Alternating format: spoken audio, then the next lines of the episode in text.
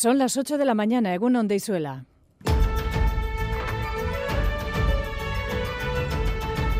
Crónica de Euskadi con Aichiber Bilbao. Al contrario que el sábado pasado, tenemos por delante un fin de semana tranquilo en lo meteorológico, con ratos de sol incluso en la costa, algo más nuboso en el interior, pero sin lluvia. Atención a quienes aprovechen para pasear en nuestras playas. No se ha detectado una arribada destacada por ahora de pellets. Los que hay son los de siempre, no los del buque Toconao, pero desde localidades como Baquio o Sopelana recuerdan que no se pise por la parte donde rompe la ola y que la vigilancia y la posible recogida de este material está en manos de los medios habituales.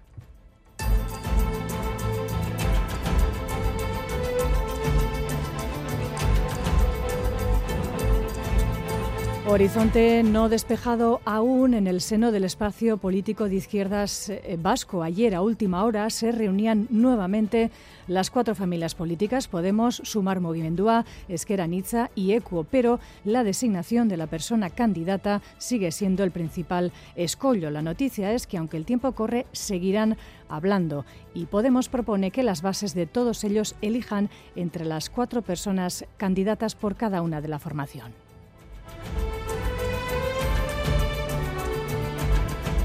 No llegas a fin de mes, imposible. Si tienes que pagar encima vivienda, bo, es que ¿a dónde, dónde vas? A la gente que, que, se piensa que se puede vivir con este sueldo, yo le ponía a vivir con este sueldo durante unos meses. No creo que me llegue para mucho, apenas lo voy a notar. Para el café con leche de toda la semana ya tengo por lo menos, creo. Lo que cuesta el alquiler, lo que cuesta la comida, lo que cuesta la, todos los costes no van acorde a lo que es el salario que se cobra, el salario mínimo.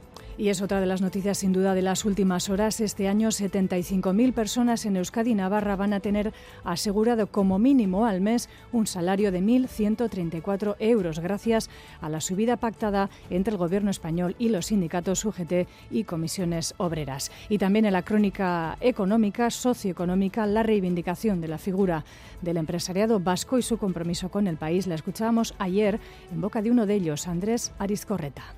Cuando hablamos de empresa, hablamos de personas, hombres y mujeres que con su trabajo diario hacen de Guipúzcoa un territorio competitivo, generador de riqueza, cohesionado, que busca el bienestar de todas las personas, a las cuales no siempre se les reconoce su contribución imprescindible. El presidente de CAF, Andrés Arizcorreta, recibía en el Palacio Foral la medalla de oro de la Diputación de Guipúzcoa. Y en muchas localidades del territorio y también en Navarra apuran esta semana los últimos preparativos para el Día de San Sebastián, el próximo sábado, la Cuncha, Tafalla, Speitia o Donostia.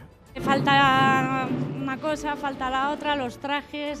alguna iristeko abesti batzuk dena dena ondo ez baina. Desde hace un mes que mandamos un correo a todos los socios para que se apuntaran y enseguida se llena la sociedad. Eh, y el menú va a ser anchoas de Guetaria, espárragos de Navarra, sopa de pescado clásica. Pues una pena que esté llena la sociedad, ¿no, John? Porque podríamos ir. Podríamos ir para disfrutar, por ejemplo, empezamos con el mundo del deporte, hablando del primer triunfo de la temporada a domicilio del Alavés ante el Sevilla por 2 a 3. Tenaglia, Quique García y Duarte anotaron los tantos.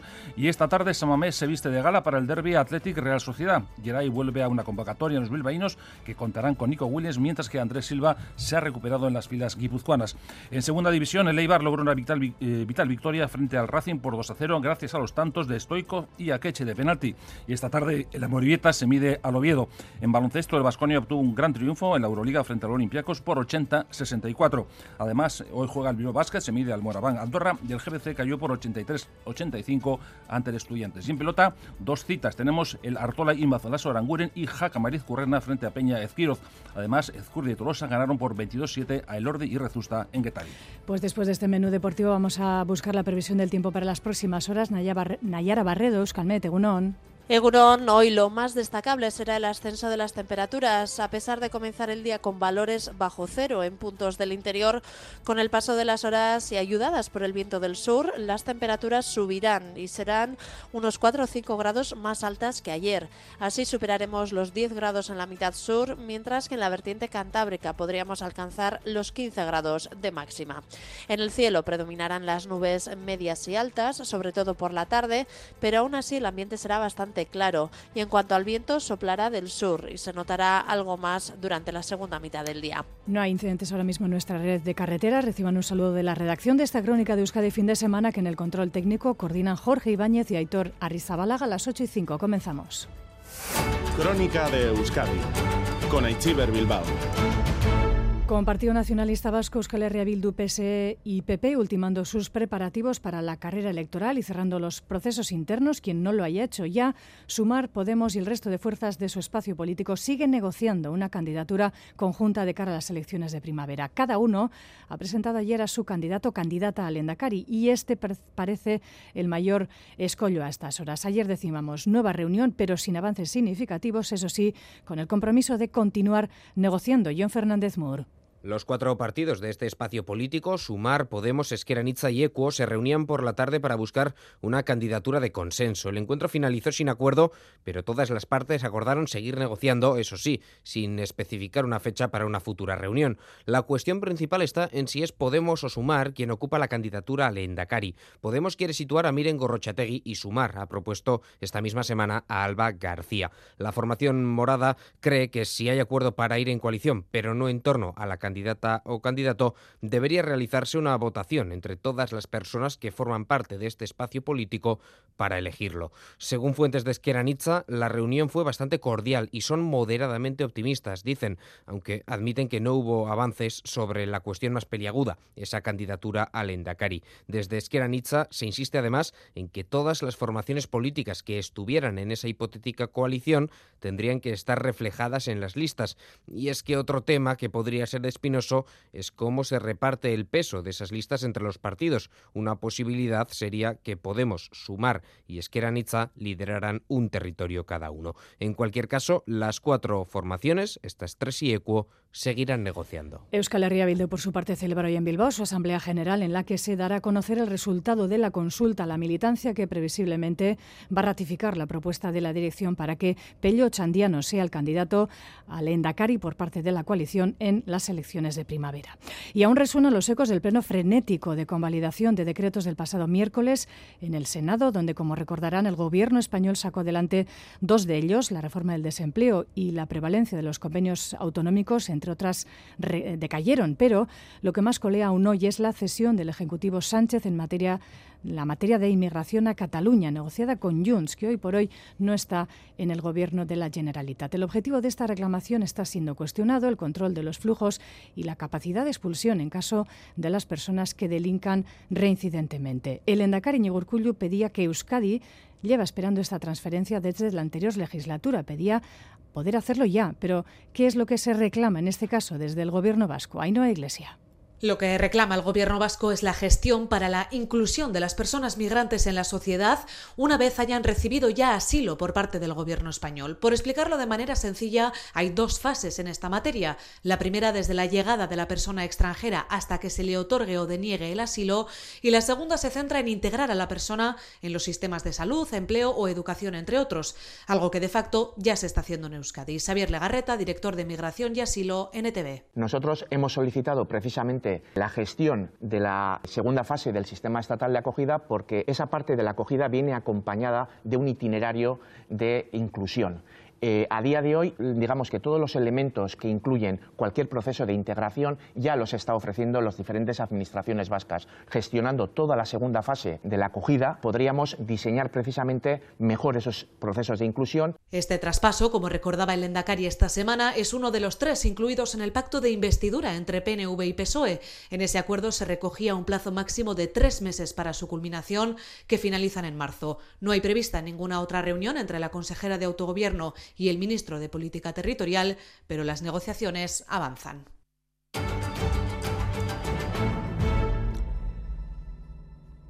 En Euskadi se beneficiarán de la subida del salario mínimo interprofesional unas 50.000 personas, en Navarra 25.000. Otra de las noticias de alcance de estas últimas horas es, como decimos, la subida del salario mínimo interprofesional. Gracias al acuerdo logrado por el Gobierno español y los sindicatos sujetos comisiones, se establece este año 2024 en 1.134 euros. La COE ha tenido una actitud en esta negociación muy poco flexible. Nos hubiera gustado, efectivamente, que la COE hubiera estado. En Euskadi y Navarra 75.000 personas se van a beneficiar de ello, sobre todo mujeres y jóvenes que siguen siendo, sin duda, el nicho del empleo precario entre nosotros. Gary Suárez. Todos conocemos a alguien cuyo sueldo ronda el salario mínimo interprofesional. Trabajan en distintos sectores. Salir al teleoperadora. Estoy en el sector de la comunicación, sí. Pues telemarketing. Algunos de ellos están en comercio, en telemarketing, por ejemplo. Alguna otra está en el sector de limpieza. Son los que más cerca tengo. Hemos hablado con algunos de ellos. Nos dicen que aunque la subida del SMI se agradece, van a seguir pasándolo mal para llegar a fin de mes. Con apreturas, como siempre, haciendo malabares haciendo ingeniería contable? Pues alrededor de 900 euros. ¿eh? A mí me afecta, sí, eh, una subida pequeña, apenas lo voy a notar. Para el café con leche de toda la semana ya tengo por lo menos. Consideran que la subida es insuficiente. Al final el coste de la vida no está acorde a lo que es el salario mínimo que se cobra en este país. Lo que cuesta el alquiler, lo que cuesta la comida, lo que cuesta todos los costes no van acorde a lo que es el salario que se cobra el salario mínimo. Tienes que ajustar muchísimo y muchas veces no te permite ningún tipo de ahorro ni ahorrar ni darse ningún capricho. Dicen que necesitan completar su salario con al menos otro más para tener una vida digna. Que si no tuviera el marido que tuviera otro sueldo, con este sueldo no podría vivir. Mal viviría, pero no llegas a fin de mes, imposible. Y si tienes que pagar encima vivienda, boh, es que ¿dónde, dónde vas? A la gente que, que se piensa que se puede vivir con este sueldo, yo le ponía a vivir con este sueldo durante unos meses. A ver qué tal.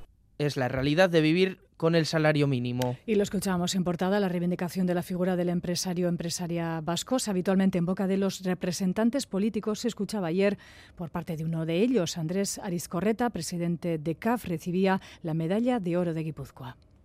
Cuando hablamos de empresa, hablamos de personas, hombres y mujeres, que con su trabajo diario hacen de Guipúzcoa un territorio competitivo, generador de riqueza, coexionado, que busca el bienestar de todas las personas, a las cuales no siempre se les reconoce su contribución imprescindible. Personas que han jugado y juegan un papel fundamental en el desarrollo social y económico de nuestros municipios, comarcas y ciudades. Un acto que en su inicio a la entrada en el Palacio Foral en la Plaza Guipúzcoa, en Donostia, una pequeña concentración en favor de Palestina denunciaba la participación de la empresa de Beasain en infraestructuras estratégicas del gobierno de Israel.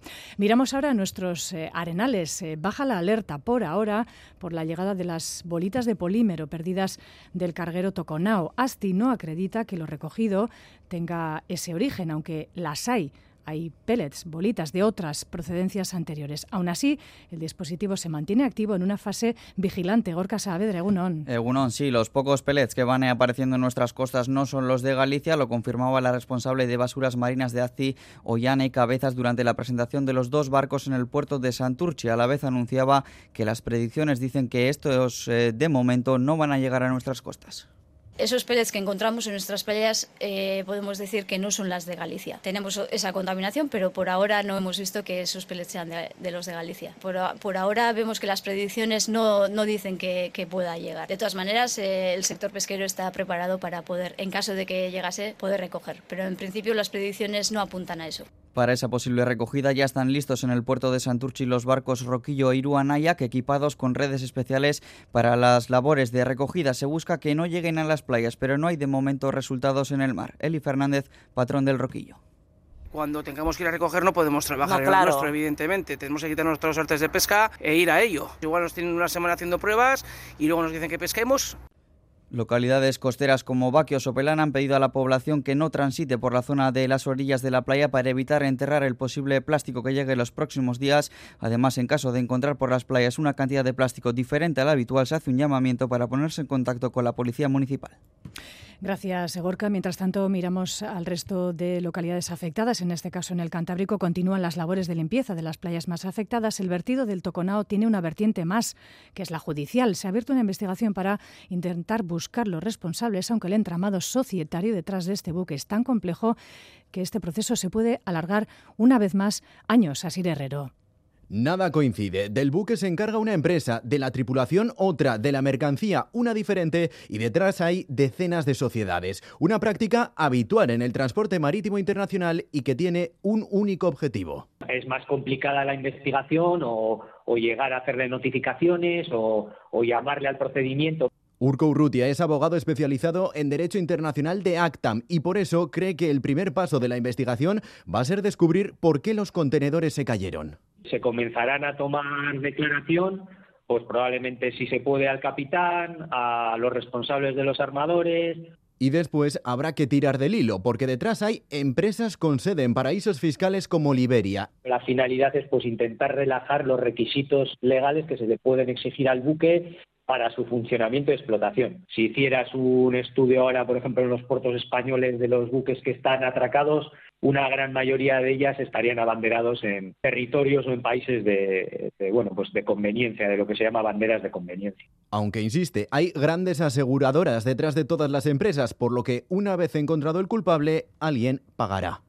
Y en página internacional sigue la respuesta ante los ataques de las milicias hutíes yemeníes al tráfico marítimo del Mar Rojo como apoyo a la guerra contra los palestinos en Gaza. Estas últimas horas los Estados Unidos han lanzado otro ataque militar contra una instalación, un radar, un ataque menor que el de la noche del jueves, conjuntamente con el Reino Unido, donde se lanzaron más de 70 bombardeos en varias provincias eh, yemeníes y donde cinco rebeldes murieron. Las milicias de apoyo a Palestina, recordemos que están apoyadas por Irán.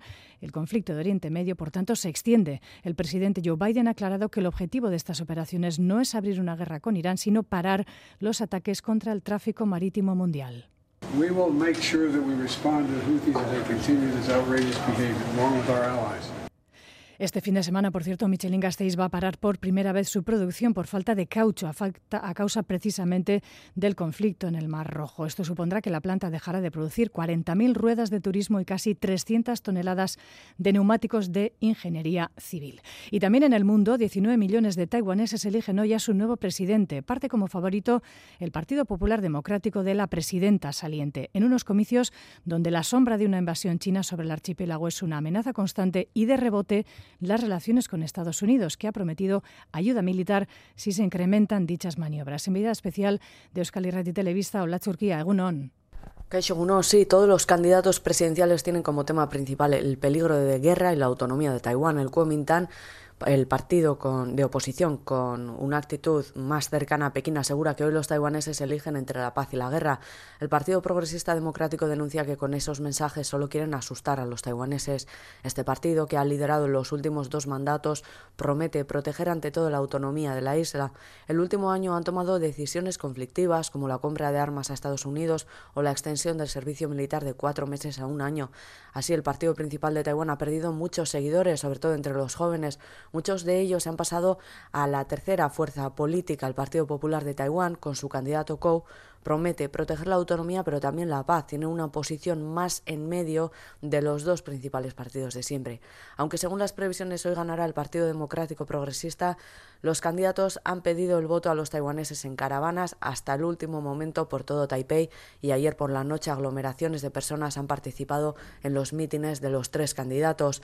Ahora millones de personas siguen votando hasta las 4 hora local dentro de más o menos una hora entonces, cuando cierren las urnas, empezará el recuento.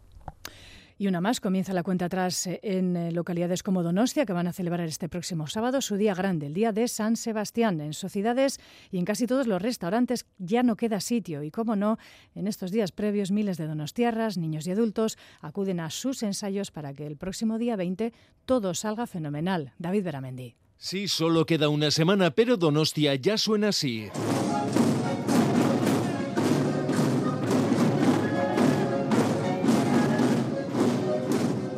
En todos los barrios de la ciudad, miles de donostierras, niños y adultos ensayan para el día de San Sebastián, todos deseando que llegue el gran día, por ejemplo, en Laikastola Orixe. Deseatzen eguna iristeko, kaletik ateratzea joten eta pozik, gogaska ditut. Abesti batzuk dena dena ondo ez baina. Desfile un día. Los niños emocionados, los aitas nerviosos. Con nervios de falta una cosa, falta la otra, los trajes, el bajo, y ellos con ganas. Verles disfrutar y que vivan el momento. Los restaurantes ya prácticamente sin sitio, en las sociedades mismo panorama. Fabio Gómez, vicepresidente de Euskal Villera. Estamos llenos, ya desde hace un mes que mandamos un correo a todos los socios para que se apuntaran y, el menú va a ser anchoas de Guetaria, espárragos de Navarra, sopa de pescado clásica y luego escalope de bacalao al pilpil con puerros y solomillo a la plancha con piquillos horneados. Por cierto, las angulas están a 840 euros.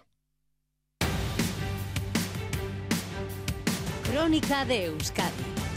Deportes. Un menú deportivo también hoy cargado de noticias y de citas importantes. John Zubieta, Egunon Berriro. Hola Egunon y con buenas noticias porque vamos a empezar hablando del primer triunfo de la temporada a domicilio del Alavés ante el Sevilla. Raúl Pando, Egunon. Egunon John, gran y merecida victoria anoche del Deportivo Alavés en el Sánchez Pijuana frente a la Sevilla. 2-3 para los albiazules. Los de Luis García Plaza hicieron una gran primera parte, yendo de menos a más para acabar dominando claramente el partido. Tenaglia hizo el 0-1 y Quique García el 0-2. El propio Quique García antes del descanso tuvo en su cabeza el 0-3. La segunda parte comenzó igual, mandándolo a la vez. Los albiazules tuvieron el 0-3 en una contra clarísima, pero Rioja decidió finalizar él en vez eh, de haber eh, dejado eh, para que transformara Quique García. Después llegó el 1-2 de Rafa Mir y el 2-2 de Ocampos tras pitar Hernández Hernández, bar mediante un penalti inexistente. Pero le quedaban a fuerzas todavía a la vez para en el minuto 90 hacer el 2-3 a la salida de un córner sacado por Carlos Vicente peinado por Samu y cabeceado a la red por Rubén Duarte. Hablaba de victoria merecida Luis García al término del partido. De vista es merecida por los méritos en el, terreno de juego. Es que hoy si me voy con el empate me voy con mala sensación. Me voy con mala sensación por el juego del equipo y por lo que ha desarrollado. Entonces, bueno, pues creo que, se ha hecho justicia en ese aspecto, pero hay que seguir. Ahora muy contento porque son tres puntos más y sobre todo jugando en un estadio contra un rival de mucha entidad, con grandes jugadores. El Alavés aleja al Sevilla a cuatro puntos en la clasificación, además eh, de tener el averas favorable con los eh, hispalenses. Y esta tarde, Samamés se viste de gala para el derby Athletic Real Sociedad Alberto Negro. Egunon. Al final no hubo sorpresa, según Onjon, en la convocatoria del Athletic. Nico Williams superó las pequeñas molestias sufridas en Ipurú ante la Sociedad Deportiva Ibar y está en la citación. Y además esta tarde formará parte del once titular diseñado por Ernesto Valverde. La única novedad, la presencia de Yeray Álvarez, que vuelve a una convocatoria superados sus problemas eh, musculares. Aunque es cierto, eh, Chingurri tendrá que realizar un descarte porque ha convocado un total de 24 jugadores. Un partido que para el técnico rojiblanco es muy importante importante porque el Athletic podría colocarse a nueve puntos de la Real de obtener la victoria, aunque tiene claro el eh, entrenador del Athletic que el encuentro no es definitivo pase lo que pase. Desde luego sí es verdad que eh, el que gane pues eh, da un paso importante.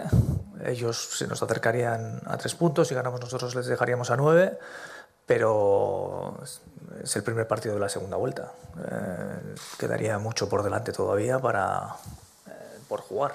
Entonces, bueno, eh, siendo un partido especial, bonito, que, pues, que, va a ser complicado para ambos equipos, todavía pilla todo un poco lejos con respecto al, al final de temporada y todavía hay mucho, mucho que decir.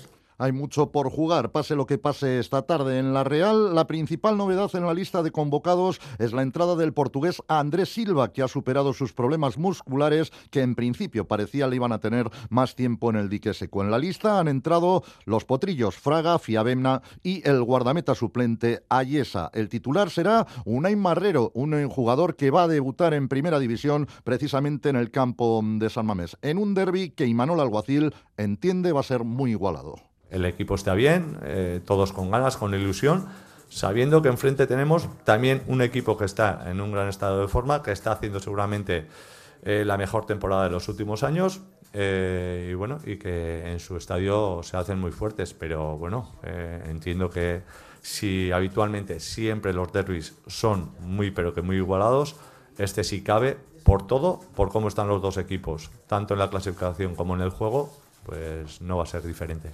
El arbitraje del encuentro va a correr a cargo del jienense Munuera Montero, que intentará no estar en el foco, foco en el que, por desgracia y a su pesar, ha estado en la previa del partido. Auxiliado en el bar estará por Eduardo Prieto Iglesias, el colegiado navarro, en un partido donde en San Mamés probablemente se va a registrar la mejor entrada de toda la temporada.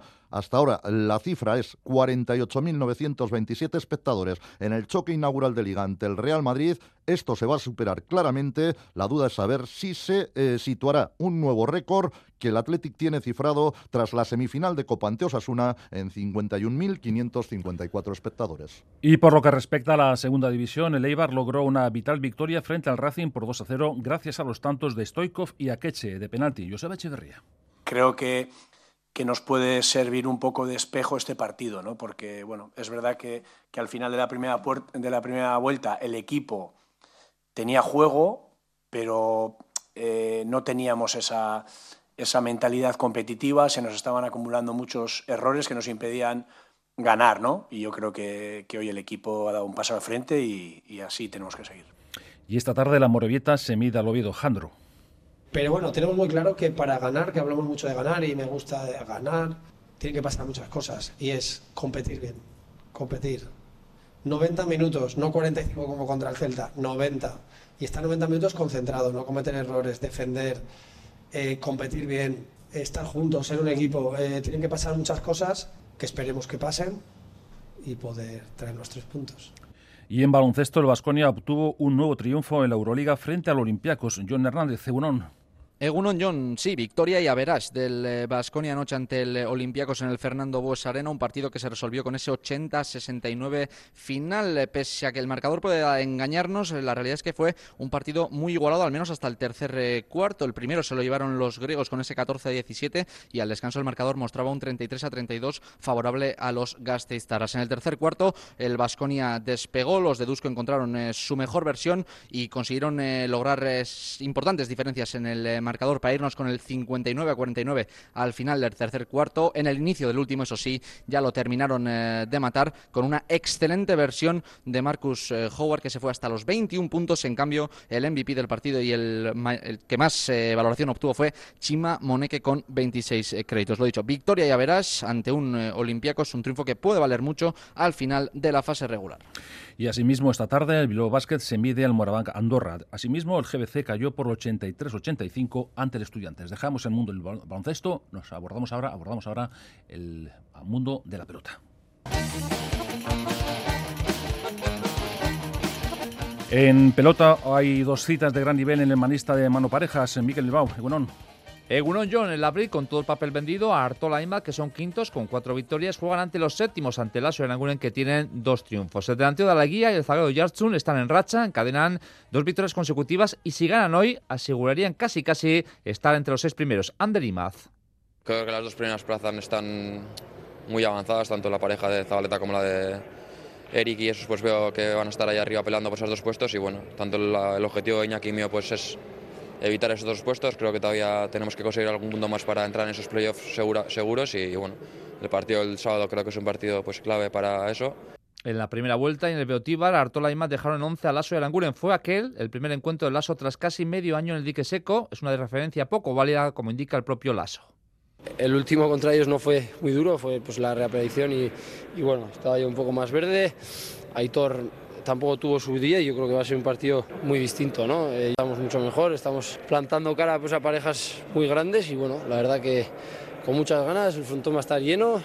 Lo que te he dicho, partido duro, pero bueno, yo creo que, que va a ser totalmente diferente. Y de la Brita a la Uni de Marquina, donde los líderes, Jaca Marcurrena, buscarán el octavo punto ante Peña Esquiro, que juega por Albisu ausente por mal de manos. Josu Esquiro llega a este partido tras tres victorias consecutivas en el Parejas de Segunda. La, la verdad que en las últimas semanas eh, estoy jugando muy a gusto, me siento con buen juego y, bueno, tenemos un partido eh, muy difícil delante eh, contra los líderes, pero bueno, lucharemos a tope y y bueno, tenemos nuestras opciones también y a ver qué tal, qué tal se nos da. No es una situación nueva para Esquilo, que el pasado año jugó siete partidos como suplente de varios compañeros de Baico. Los festivales de la Uni del Labrit arrancan a las cinco y cuarto. El partido la Bombonera podrán seguirlo por el primer canal de Euskal Televista.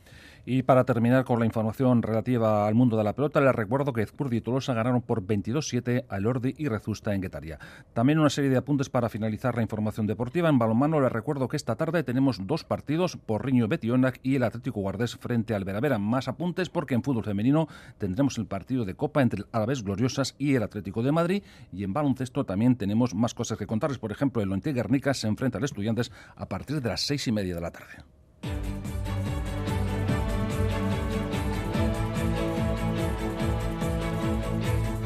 También les recuerdo que el piloto español de Rally Dakar, Carlos Falcón, llegó a España este viernes en avión medicalizado y en estado crítico desde Riyadh, Arabia Saudí, después de la grave caída que sufrió el pasado domingo en la segunda etapa. También un apunte de fútbol porque Nico Serrano vuelve al Atlético para marcharse otra vez cedido al Racing de Ferrol después de su aventura, de sus pocos minutos en los Países Bajos. Nada más, hasta aquí el tiempo del deporte, que volverá a partir de las dos y media con una nueva edición de Quirol al día y una centrada atención especialmente en el partido del derby de esta tarde entre el Athletic y la Real Sociedad en San Mamés, que puede batir récord de presencia de público. Nada más.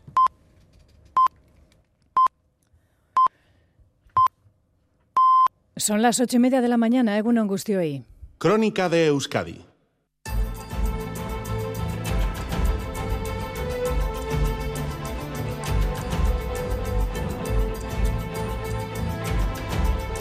Gracias por continuar en la sintonía de Radio Euskadi y Radio Vitoria. Esta es Crónica de Euskadi fin de semana. Ampliamos ahora el pronóstico del tiempo para las próximas horas. Para este sábado saludamos en Euskalmet a Nayara Barredo. Nayara, Egunon.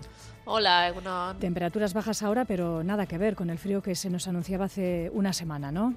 Eso es, sí. Además, con el paso de las horas, bueno, pues esas temperaturas van a subir bastante más que en las jornadas precedentes. Y es que hoy esperamos un importante ascenso de las temperaturas máximas. En la vertiente cantábrica podríamos rondar los 15 grados de máxima hoy, a diferencia de esos 10 que hemos tenido en las últimas jornadas. Y en puntos de la mitad sur también las temperaturas subirán más que ayer. Es probable que superemos los 10 grados en muchos puntos del centro y sur de Álava y de Navarra. El viento va a soplar de componente sur, aunque no lo hará con mucha fuerza. A partir de la tarde se notaría un pelín más.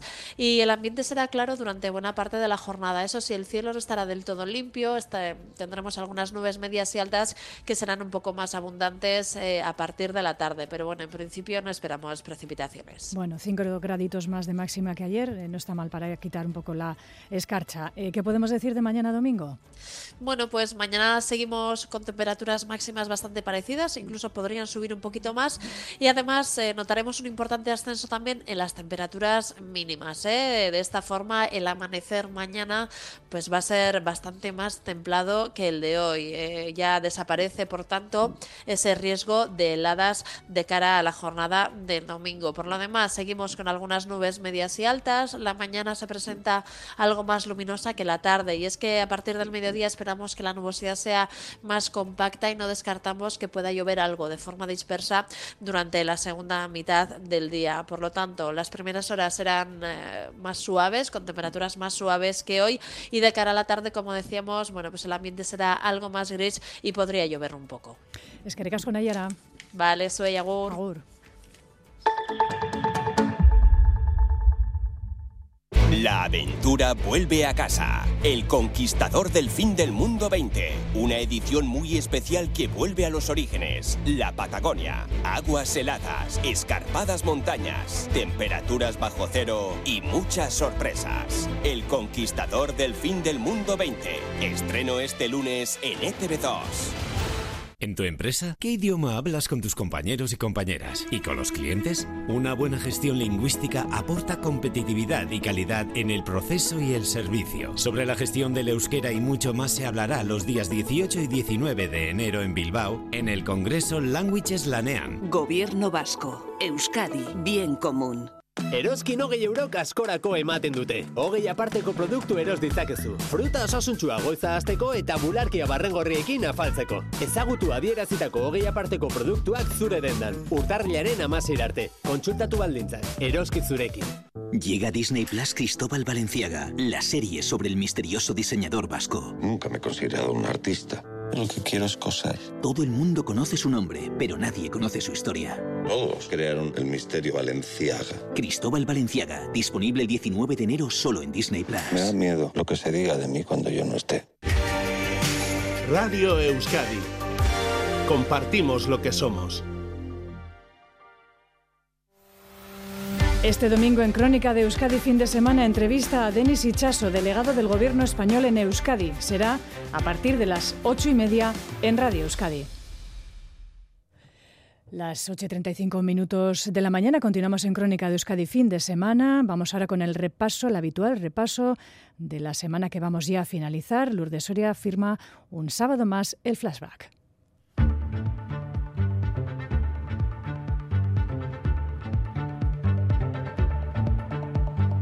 Flashback.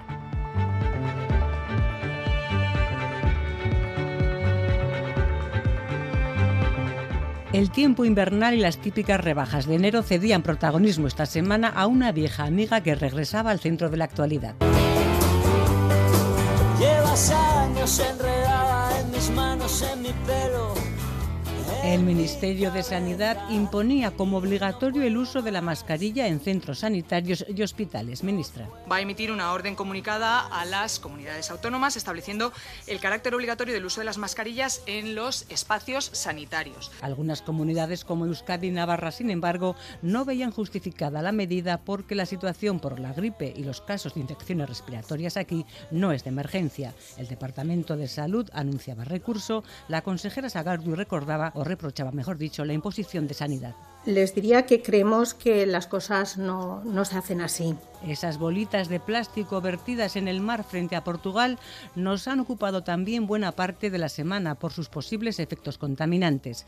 Con el primer pellet llegado a las playas gallegas, se establecía en Euskadi el estado de alerta por si acaso. Consejera Tapia. Vamos a eh, tratarlo de una forma muy cauta. Aunque tras los análisis practicados a unas muestras de pellet llegadas a nuestras playas, el gobierno vasco y ACI aseguraban que no se podía confirmar que procedían del vertido en aguas portuguesas. También descartaban la erupción masiva a corto plazo de este material a la costa vasca. La probabilidad de que lleguen concentraciones altas al País Vasco en este momento es baja y la probabilidad de que en los próximos cuatro o cinco días podríamos encontrarnos material de este en las playas es también muy pequeña.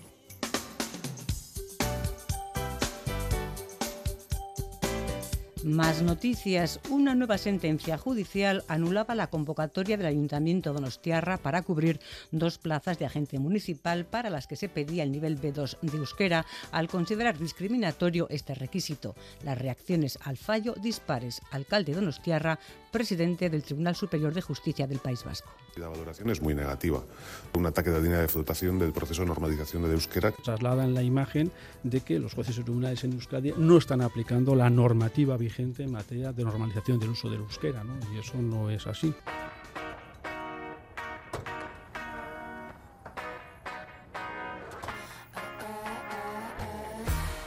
Sesión de infarto en el Congreso y negociación agónica del PSOE con sus socios de legislatura para poder sacar adelante sus tres últimos decretos. Pedro Sánchez salvaba in extremis dos de ellos, el de las medidas anticrisis y el relativo a la justicia denominado Omnibus. Bien está lo que bien acaba. Nosotros vamos a buscar votos hasta debajo de las piedras. Junts facilitaba su convalidación.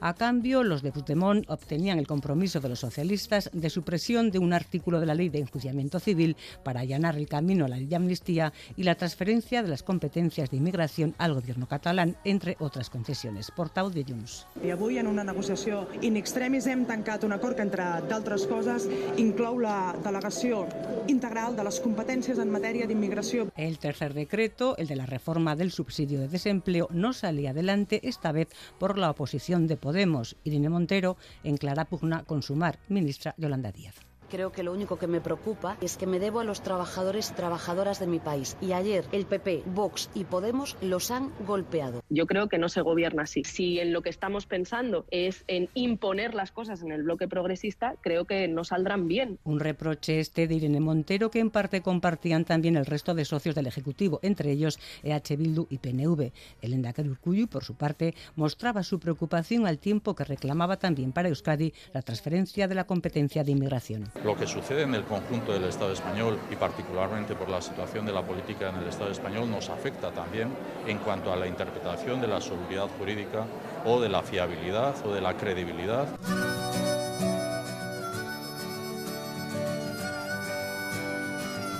De la actualidad internacional, protagonismo esta semana para Ecuador, golpeado por la violencia de las bandas criminales de los narcos, con toma de rehenes en las cárceles y asalto a un canal televisivo incluidos. El presidente Novoa afirmaba la declaración de conflicto armado interno en el país para hacer frente a las bandas criminales. Están acostumbrados a que ellos atemorizar al gobierno, atemorizar a la ciudadanía. Ahora ese miedo tiene que estar en ellos. Y en Francia, el delfín de Macron, Gabriel Attal, hasta ahora ministro de Educación, se convertía a los 34 años Continuer a transformer notre économie autour de trois axes majeurs. En el primer ministro más joven de la historia del país galo y en el conflicto armado en Oriente Medio, más motivos de preocupación. A la guerra entre Israel y Hamas en Gaza, ataques aéreos de Estados Unidos y Gran Bretaña sobre zonas de Yemen controladas por los hutíes en respuesta a sus ataques a barcos que navegan por el Mar Rojo.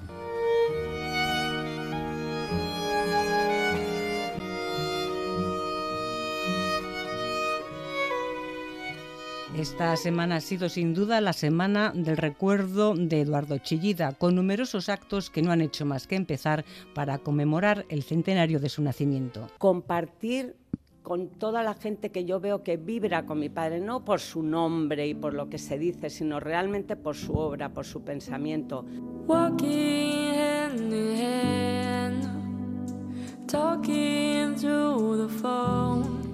Tiempo ya para cerrar este flashback con lo último de Ainhoa Guenaga, que estos pasados días presentaba sus nuevas canciones. Buen fin de semana.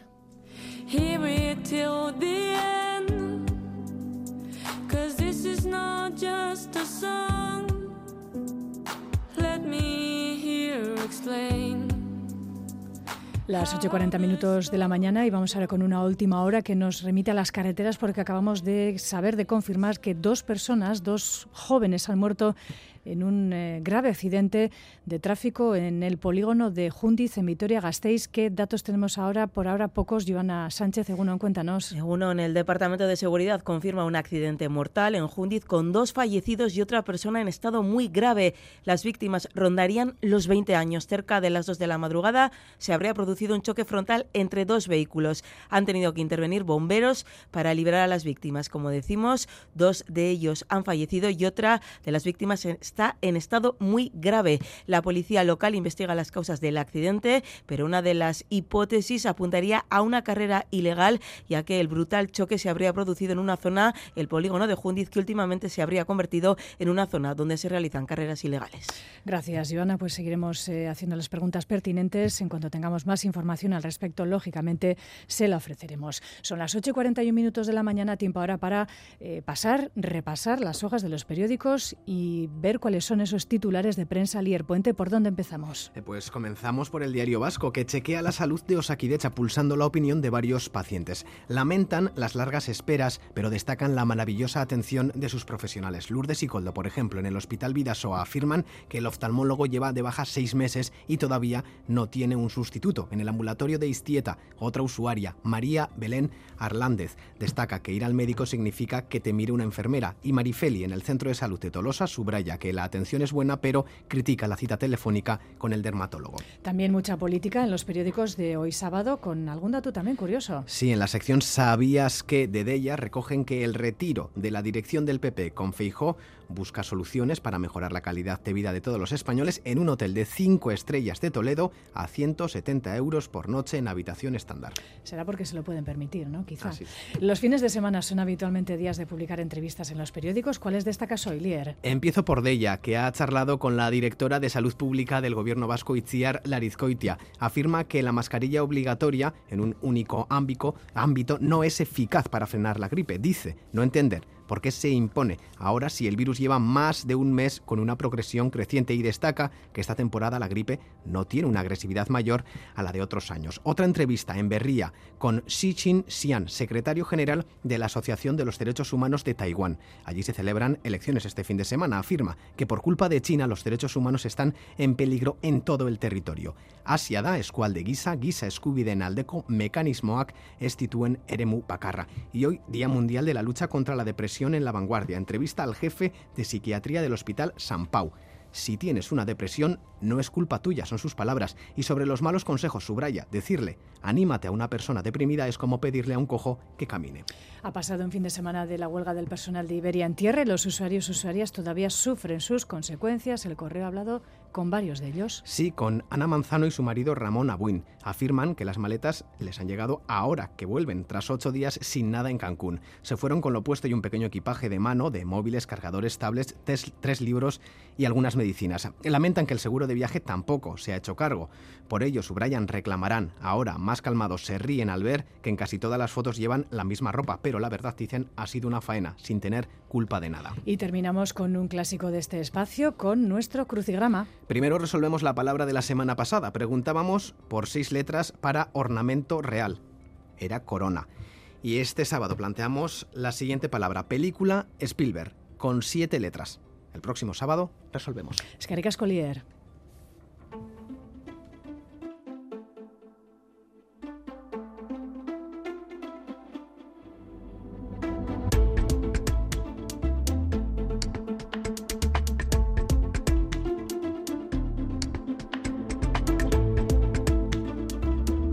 Las 8.45 minutos de la mañana continuamos en Crónica de Euskadi fin de semana.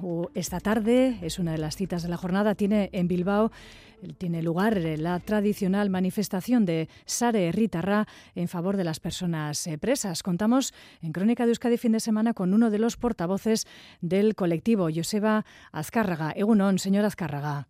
Hola, eh, este año se ha cambiado la hora de esta tradicional eh, marcha, manifestación, se ha adelantado para poder ser, en el caso quizá de muchas personas, eh, la antesala también del Derby Atleti Real en San Mamés. ¿Se han puesto algún objetivo de participación de cara a la convocatoria de la tarde? Bueno, sí, sí que hemos modificado una hora, hemos adelantado una hora para evitar pues un colapso de tráfico de gente haciendo coincidir ambos eventos en, en un mismo espacio de tiempo, ¿no? Bueno, con respecto a la, a la gente, a las personas que pueden acudir. Nosotros eh, creemos que la gente tiene muchas ganas de, salir, de reivindicar, de pacífica, democráticamente, y que estaremos en las cifras habituales de ese tipo de manifestaciones, entre los 80.000, 85.000 personas, que bueno, que creemos que es una cifra muy importante como para que se tengan muy en cuenta ¿no? a la hora de tomar decisiones. Eh, señora Azcárraga, casi todos los presos de ETA en este caso están eh, cumpliendo condena en, las cárceles de Euskadi o de Navarra. ¿Cuál es en este momento la reivindicación de Sarea Ritarra? Bueno, tras 34 años hemos terminado con una etapa importante y muy dolorosa que ha sido la política de alejamiento. Hoy todos están en las cárceles eh, ubicadas en la Comunidad Autónoma del País Vasco y en Afarroa, por lo tanto en Euskal Herria, eh, a excepción de los que están en las 10 personas que hay en cárceles ubicadas en territorio francés. Y en estos momentos, bueno, hay que iniciar, o hemos iniciado ya hace ya unos meses, una nueva etapa que es poner fin a las políticas de excepción, de excepción judicial y penitenciaria que aún se les sigue aplicando. ¿no? no han venido a las cárceles vascas para quedarse en las cárceles vascas, han venido aquí para que se les aplique una, una política penitenciaria de carácter ordinario, es decir, legalidad ordinaria, que les posibilite pues las salidas en tercer grado penitenciario, en semi-libertad o en libertad condicional, es decir, eh, demostrar que hay otras formas de cumplimiento de las penas que, se aplica a otro número muy importante de presos y presas eh, que no están dentro de lo que es el colectivo de presos y presas que pertenecieron en su momento a una organización que desapareció hace 12 años como SETA. ¿no? Eh, ¿Cuáles son esas, bueno, esos aspectos de esta legislación de excepción que nos comentaba? Bueno, fundamentalmente es una latitud, eh, yo diría que con tintes eh, de ideología política, que es la que se mantiene desde la Audiencia Nacional y desde la Fiscalía. Eh, el Gobierno vasco va aprobando las propuestas que se le hacen desde los centros penitenciarios por parte de los profesionales de esos centros penitenciarios que conocen la evolución de los presos y presas y hacen propuestas a, la Administración Penitenciaria Vasca, es decir, al Gobierno vasco, para que sean progresados de grado. Bueno, pues en los dos años que el Gobierno vasco mm, lleva desarrollando la transferencia de prisiones, ha aprobado aproximadamente unos 70 terceros grados penitenciarios, pero la Fiscalía de la Audiencia Nacional pues ha recurrido más o menos el 55% de estas progresiones de grado, en ocasiones algunos hasta en dos ocasiones, ¿no?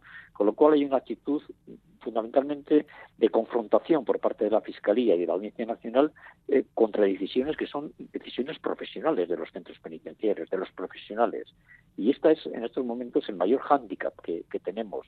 Eh, el mayor problema no, lo tenemos nosotros con la Administración Penitenciaria Vasca, con el ámbito de la política, lo tenemos fundamentalmente con el ámbito de la justicia que a 400 kilómetros de distancia eh, deciden sobre la vida de personas que están ubicados en centros penitenciarios vascos y que eh, de quienes mejores conocen de estas personas son pues, los profesionales que trabajan en esos centros, a los cuales se les ignora totalmente por, parte de, la Audiencia Nacional, fundamentalmente. ¿no? Eh, para eh, Usted nos comentaba que una de sus reivindicaciones es, en este caso, la aplicación de de la legislación eh, ordinaria, penitenciaria ordinaria. Eh, ¿Qué cambios traería este cambio, en este caso, para las personas presas? Bueno, fundamentalmente tiene que ver, yo hay dos necesidades. Un cambio de actitud por parte de la Fiscalía de la Audiencia Nacional, en el sentido de que no se obstaculice lo que se dice desde el ámbito profesional de los centros penitenciarios en relación a estos presos o presas. ¿no? Y luego, sin duda, luego hay una serie de, de legislaciones que en su momento se aprobaron ad hoc para eh, exclusivamente estos presos y presas, hablo del año 2003 eh, o incluso 2014, que, eh, que afecta directamente a estos presos y presas. Por ejemplo, hay unos 50 o 60 presos a los cuales no se ha querido computar el tiempo de condena cumplida en cárceles francesas cuando han sido extraditadas a cárceles del Estado español. Y hay presos y presas que han cumplido hasta 15 años en Francia y cuando han llegado aquí se les ha puesto el contador a cero y no nuevamente vuelva, eh, vuelven a cumplir la condena, ¿no?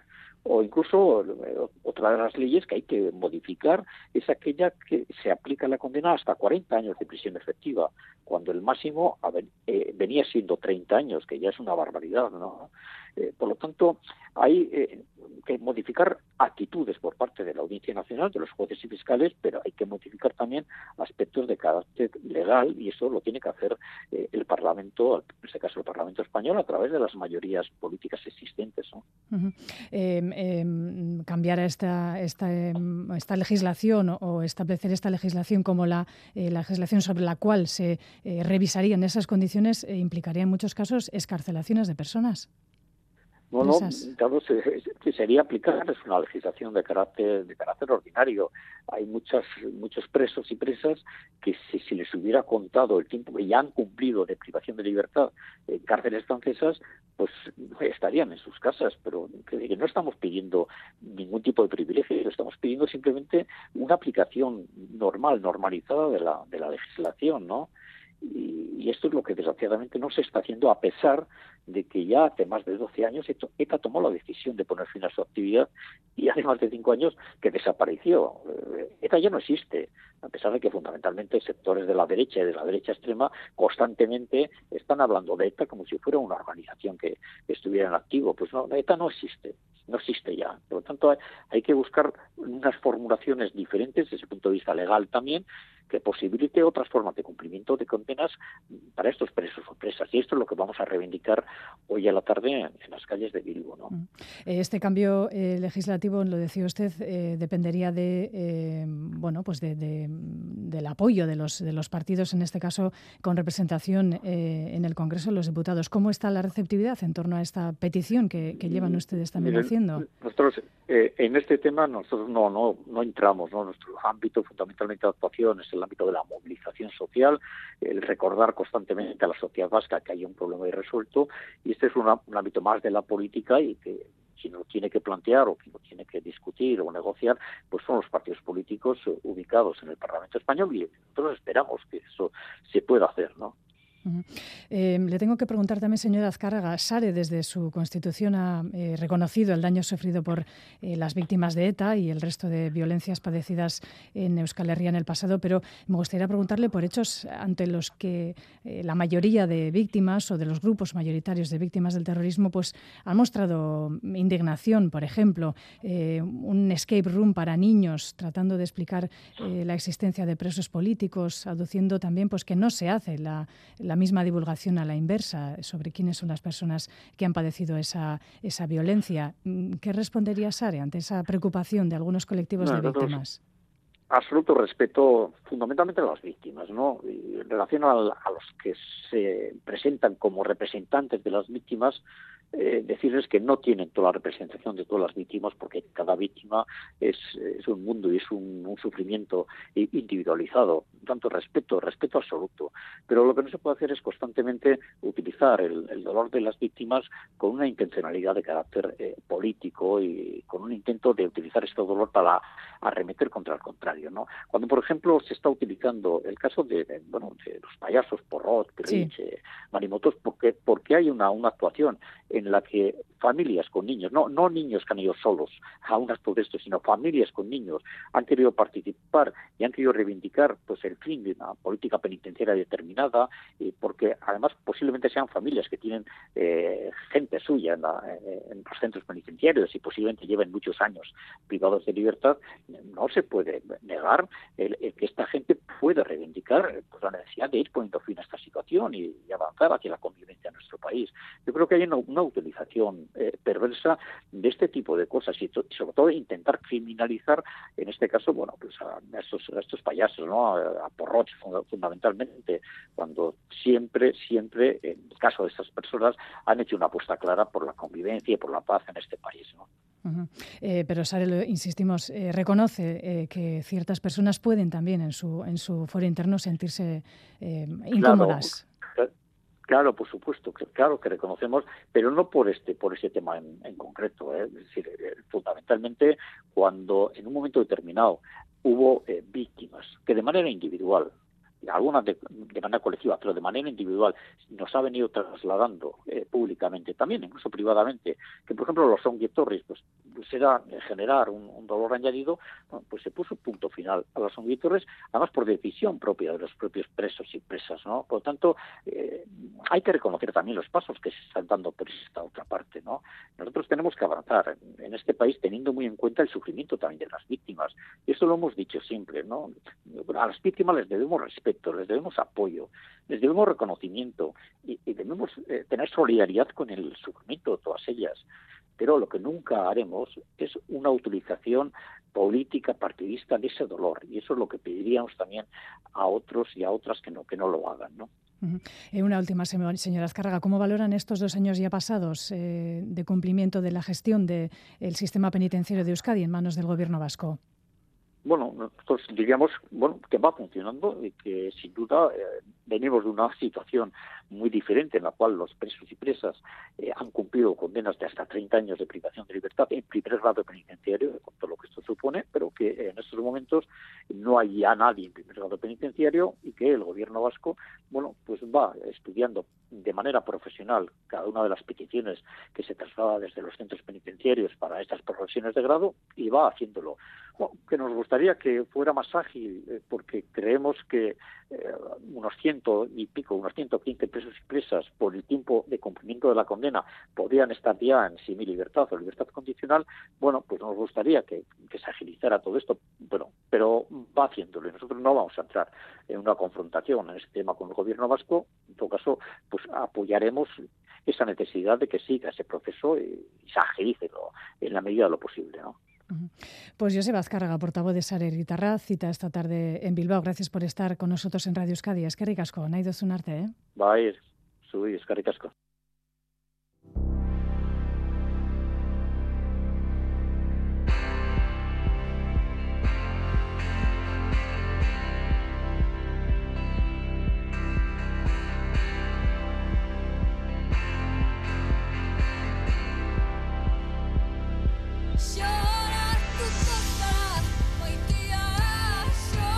Hasta las 9 nos vamos con la música de Olaya Inciarte que va a ofrecer esta tarde el último concierto de su gira Etena Esdena en Villava. Después de 14 meses de conciertos ha llegado el momento de parar y tomarse un descanso para asimilar lo que le ha ocurrido en este tiempo. Ha sido un año de locura, dice, desde que publicó su disco Lengo Lepoti Burúa. No se ha bajado de los escenarios y no ha tenido tiempo de procesar lo que ha supuesto para ella. Nos quedamos con uno de sus temas, Olaya Inciarte, Geresiak. Gaunit sofritzen du eta ez galdetu zeren ez dakit zertaz